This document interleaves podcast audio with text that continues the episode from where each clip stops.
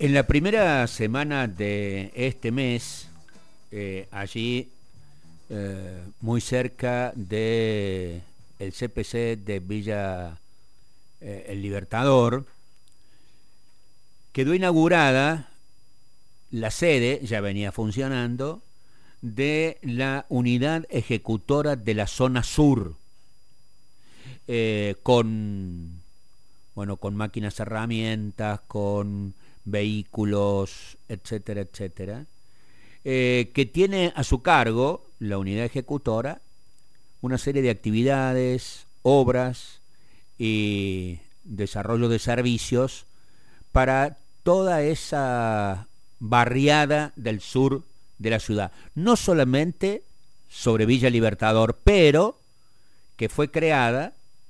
la unidad ejecutora por allá por, calculo que abril del 2020, eh, fines de abril me parece, fue creada a partir de, em, de la necesidad de una recuperación integral de, de esa zona en relación a, al saneamiento ambiental por la contaminación de napas, el hundimiento de pozos negros eh, y viviendas, eh, zona que había sido declarada de emergencia sanitaria eh, y con un amparo judicial inclusive. Quien eh, había sido designado como director del CPC de Villa Libertador al inicio de la, de la gestión de Yayora, el 10 de diciembre del 2019,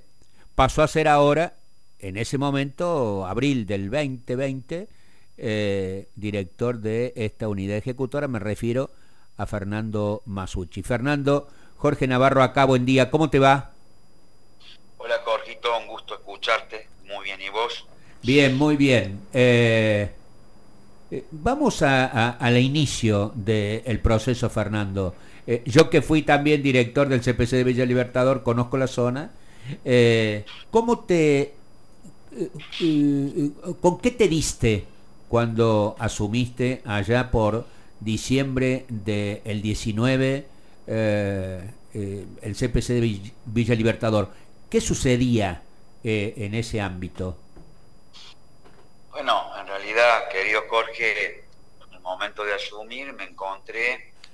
con una situación de extrema gravedad que indudablemente no era la situación solamente de la zona sur y de Villa Libertador, sino de la ciudad, pero específicamente, como vos recién relataste con tanta precisión, la zona sur venía con una serie de dificultades de una extrema gravedad que requerían la presencia del Estado y la acción del Estado. Y cuando nosotros llegamos, la verdad, eh, tuvimos que tomar medidas para ordenar una serie de circunstancias que estaban desfasadas, que tenían que ver sin ninguna duda, en primer lugar, con la emergencia de Villa Libertador, con la asistencia, por ejemplo, del servicio de Sagote. Vos sabés que por motivo del amparo, como vos recién lo expresaste, el Estado estaba obligado a prestar, porque así lo establecía la justicia, un servicio de Sagote con medida de prevención hasta tanto se hicieran las obras que eran las cloacas. Y yo cuando llegué en ese momento nos encontramos con un atraso muy importante de Sagote, producto de la falta de pago a los proveedores, se debía más de 18 millones de pesos, eh, prácticamente seis meses que no se había pagado, teníamos un atraso más o menos entre 800 y 900 zagotes que nos estaban haciendo. Así que lo primero que tuvimos que hacer el primer día de gobierno, recuerdo aquella reunión, la primera reunión con el secretario de gobierno de la municipalidad, fue intentar renegociar y pedir una cuota de confianza a los empresarios porque no teníamos plata para hacerlo. Así fue como con el intendente el día 13 de diciembre eh, se hizo la puesta de vuelta del servicio y pudimos caminar al Villa Libertador y cumplir con ese servicio. Te digo, esa es la postal, lo que cuento de los desagotes, de cómo estábamos. Había otras situaciones de, falta de maquinaria que no teníamos, las empresas que cortaban el, servicio de, mantención de, de, espacios públicos de la zona sur también estaban cortados el servicio por falta de pago, eso implicaba la demanda ciudadana por los cantidad de, de yuyo que existía en la zona, el problema del dengue, el problema de los micro y los macro basurales. Bueno, también un CPC internamente complicado porque se habían tomado decisiones en su momento que, no fueron las adecuadas internamente, con un personal en alguna área conflictuado, sin dinero en el CPC, eh, digo, una flota automotores destruida. La verdad es que era una situación de caos. Eso fue el, primer este, momento de llegada. Y después vivir este, la emergencia propiamente dicha con pozos, como dijiste vos, con hundimiento de cámaras sépticas, donde no teníamos elementos para poder asistir ni acudir ante la emergencia. Y a partir de ahí, bueno, hubo que tomar una serie de decisiones que termina en esto que, fue la decisión política del intendente de la creación de la unidad ejecutora. Eh, contame un poquito, contanos un poquito a qué se refería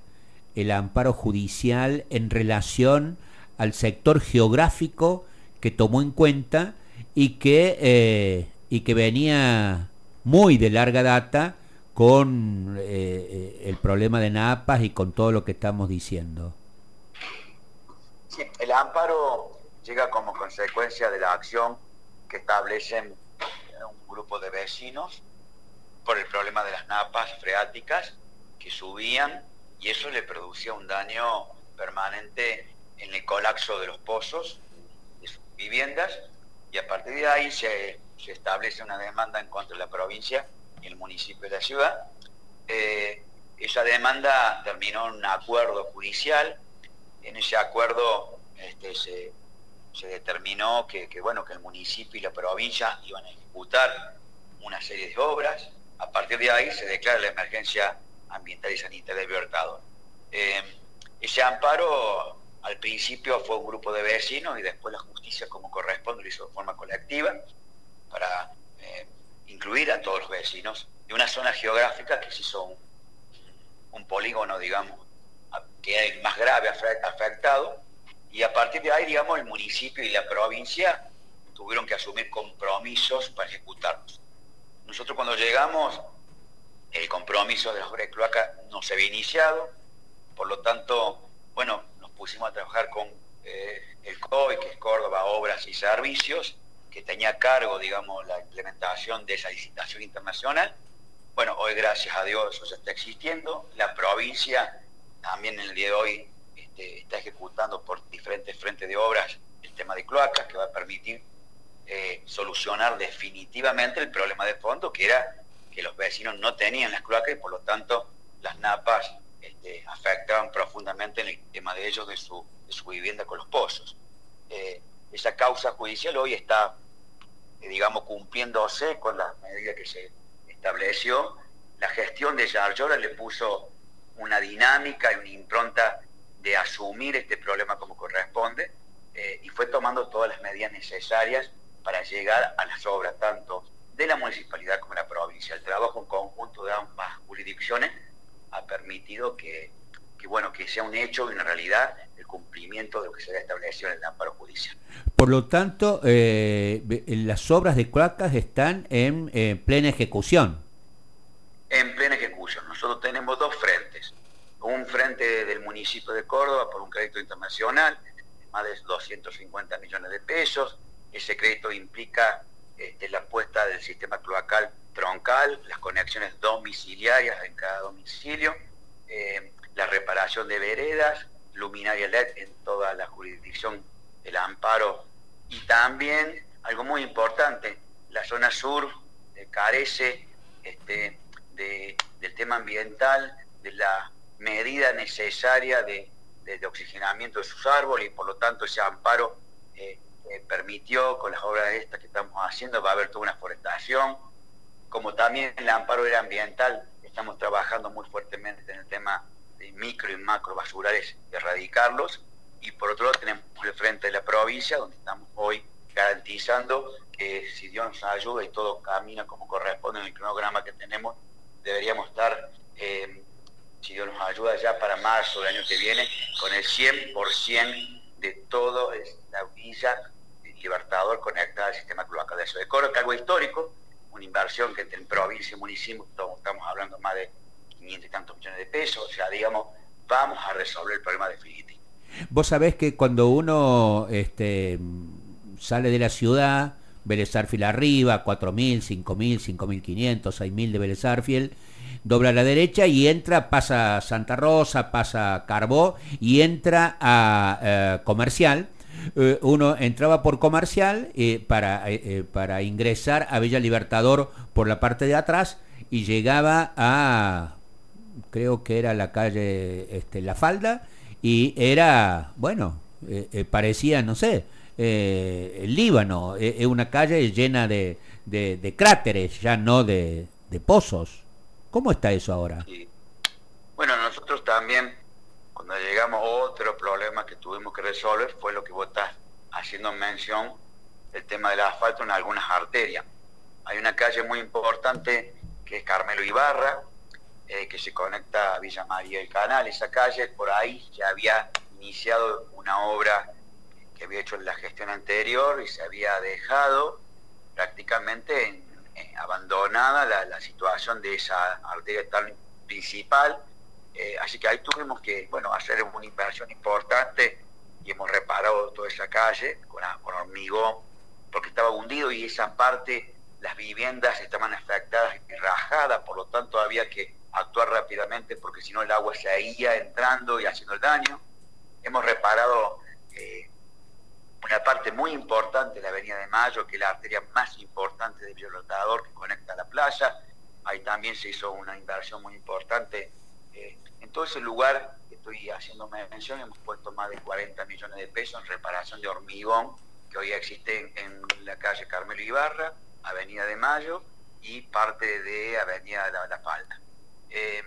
y a eso hay que sumarle, Jorge, también que en esta reparación histórica, integral que intendente así la ha definido, que no solamente la define en palabras, sino en hechos, nosotros hemos avanzado muy fuertemente en la recuperación de los espacios públicos, porque entendíamos que el espacio lo debía ganar de vuelta la familia, pero para que la familia fuera parte de ese proceso era necesario que el Estado hiciera las inversiones correspondientes para garantizar que la infraestructura fuera la que corresponde. Y así fue como eh, en la obra actualmente que está llevando a cabo el municipio, se están reparando dos plazas nuevas, una plaza que se llama la de la Virgencita, que es la Avenida de Mayo, ya prácticamente terminada, pronto a inaugurar, eh, otra plaza que está en la esquina de la zona más grave, digamos, del conflicto de, del amparo judicial, que es la Villa María y, Bogotá, bueno, ahí se está haciendo una plaza nueva que también prácticamente terminada. Se han hecho los desagües, algo muy importante este capítulo de desagüe, porque no solamente teníamos la crisis ambiental y sanitaria, sino que también teníamos el problema que cuando llueve, al no haber desagüe, el agua desembocaba en el canal que, cruza toda la zona sur y específicamente en Villa y ese canal que también estaba abandonado y no estaba mantenido, hemos hecho muchas intervenciones en los dos años de gestión, lo estamos recuperando eh, y se está haciendo ya está prácticamente terminado, un, importante desagüe que va a permitir que la zona de emergencia donde la gente y el agua prácticamente llegaba a casi un metro de altura, eso no va a ocurrir más, y ese canal desemboca eh, con una colectora que hemos armado a Vélez y después va a la circunvalación, o sea que estamos también dando la, gran solución de las inundaciones de esa zona de Libertador. Estamos hablando de cloacas terminadas, de espacios públicos recuperados, la recuperación del asfalto, que falta todavía mucho más asfalto porque la zona estaba totalmente abandonada, y el tema de desagüe, y el tema ambiental en la contribución de la recreación de micro y macro más basurales. Eh, por último, Fernando, vos sabés que eh, un joven médico amigo mío eh, hacía guardias en, en verano del año pasado, estoy hablando de enero, febrero, del año pasado, allí en el dispensario de el Parque Los Algarrobos. Y allí cerca de, esto debe ser Santa Isabel, este, más o menos por ahí, ¿no es cierto? Y, bueno, lo tuve que llevar porque se le había roto el auto, este, y vi esa zona, estoy hablando, digo, enero del 21, y vi este, ese parque que era una, belleza, lo vi muy deteriorado, muy abandonado. ¿Qué se hace con, un espacio de, de, tamaña magnitud como el histórico parque los, eh, de los Algarrobos en la zona sur? ¿Qué están haciendo ahora? Ese parque eh, en, la, en, la, actualidad ya está en el proceso de, reparación en forma definitiva. Ese parque este, forma parte de una decisión de darle a la zona sur otro espacio público, otro este, pulmón verde como corresponde, para que la familia lo pueda disfrutar. Ese parque forma parte de un proyecto global que nosotros hemos denominado Mesa Pueblo Sur. En esa Mesa Pueblo Sur nos sentamos el Estado por un lado, pero como corresponde la, las asociaciones de vecinos, los centros vecinales, eh, la comunidad, y juntos hemos diagramado un plan que nos está permitiendo recuperar el Parque de los Algarrobos, que va a ser algo histórico, pero no solamente el Parque de los Algarrobos, sino un nuevo parque en barrio Parque Futura, que no tenía. Seguidamente hemos recuperado y hemos puesto en valor la plaza de comercial, que ha quedado este, muy bonita porque se ha puesto todo lo mejor calidad que estamos haciendo en la ciudad de Córdoba, también la zona sur lo tiene Hemos hecho una plaza histórica en Villa Rivadavia que no existía, también con inversión millonaria. Hemos hecho y hemos inaugurado la plaza de Barrio que ha quedado también este, realmente una plaza eh, recuperada en esa populoso lugar de Inaudi, porque también nuestra mirada no solamente el sur era El sur es Villa Libertador por esa identidad cultural y de fuerza y lucha que tiene, pero el sur es mucho más profundo y fuimos equilibrando porque también había este, una necesidad de los demás sectores vecinos en zona aledaña que también nos pedían que tuviéramos presencia. A su vez también estamos, hemos estado hace dos días con el secretario de gobierno y con la presidenta de Córdoba de Obras, Sergio Victoria Flores, hemos estado ya anunciando dos obras nuevas, una en Santa Isabel, una, la famosa Plaza de los Cañones, que va a quedar este, realmente puesta a todo valor para que la feria que estará ahí participando eh, eh, tengan lugar como corresponde, y en Santa Isabel tercera sección. O sea que estamos hablando de todo un corredor a la zona sur, este, como dije, Inaudi, Rivadavia, Comercial, Villa Libertador, Parque Los Algarrobos, Futuro, Santa Isabel I y tercera sección, y ahora estamos también elaborando proyectos para una placita de un lugar que queremos mucho, que es pequeño el barrio, pero no por eso no tiene, no tiene por qué no tener su espacio puro, que Alejandro Carbo, eh, una plaza que, limita, digamos, con mi Libertador y el canal. Digo, este año vamos a seguir invirtiendo en el más espacio público. Eh, mira, Jorge, la zona sur, como lo dijo el otro día el intendente en la apertura del mensaje al Consejo Liberante, va a terminar los cuatro años de gestión entre aportes del Estado provincial y el Estado municipal de más de 4 mil millones de pesos. Y esto es, marca en los números, marca la decisión política de la mirada de un intendente y también, ¿por qué no?, del acompañamiento de un gobernador, que realmente la zona sur no lo han tomado como una promesa de campaña, sino que lo han tomado como una definición de la Córdoba, del avance de la Córdoba del progreso. Recuerda, Jorge, que está en plena ejecución la obra del nudo vial, de la entrada del cruce de circulación y Vía Libertador, que va a permitir dar la conectividad al ingreso y al egreso de la gente que va hacia Altagracia y vuelve a trabajar en la ciudad, pero también va a permitir el ingreso a todos los barrios de Villa Libertador, Comercial, Santa Isabel, y le va a cambiar la dinámica del ingreso a la colectividad. Esa obra realmente va a ser una obra, un antes y un después en esa zona. Esa obra hoy está en ejecución, uno puede verla, se anunció el, año pasado y hoy está caminando y andando. Digo, esta es la mirada de un municipio que en la zona sur que también lo está haciendo en la, ciudad, hay un antes y un después, hay un nuevo paradigma de cómo se quiere administrar este acuerdo del avance que estaba muy quedada en muchos temas y que hoy está avanzando paso a paso todos los días consolidando el proceso de cambio. Gracias Fernando por el tiempo. Un abrazo y saludos a todos. Fernando Masucci, titular de la unidad ejecutora de la zona sur de la Municipalidad de Córdoba.